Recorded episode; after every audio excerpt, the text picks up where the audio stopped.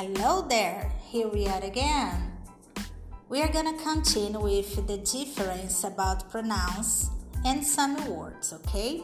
So, some words, the problem, especially for who is beginning, the sound.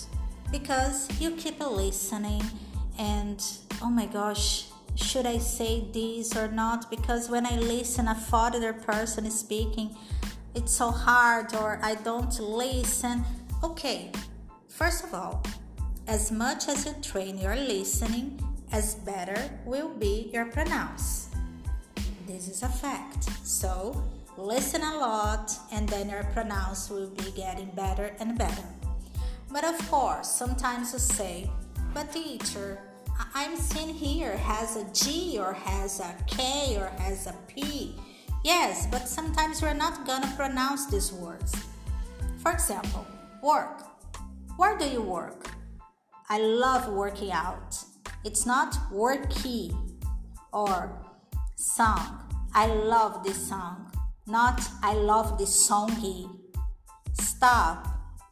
Please, I need to stop now. Not I need to stop. Scarf. Oh, the flight attendants wear wonderful scarf, not scarfy.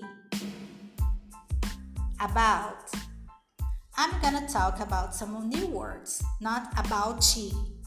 So is this? It's very simple if you practice.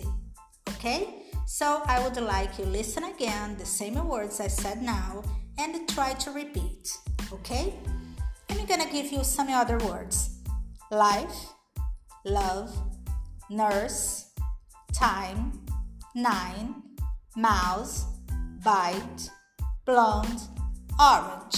We're not gonna say lifey, lovey, nursey, timey, niney, mousy, bitey, blondie, orangey.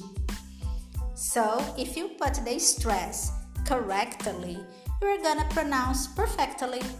Okay? Hope this tip helps you.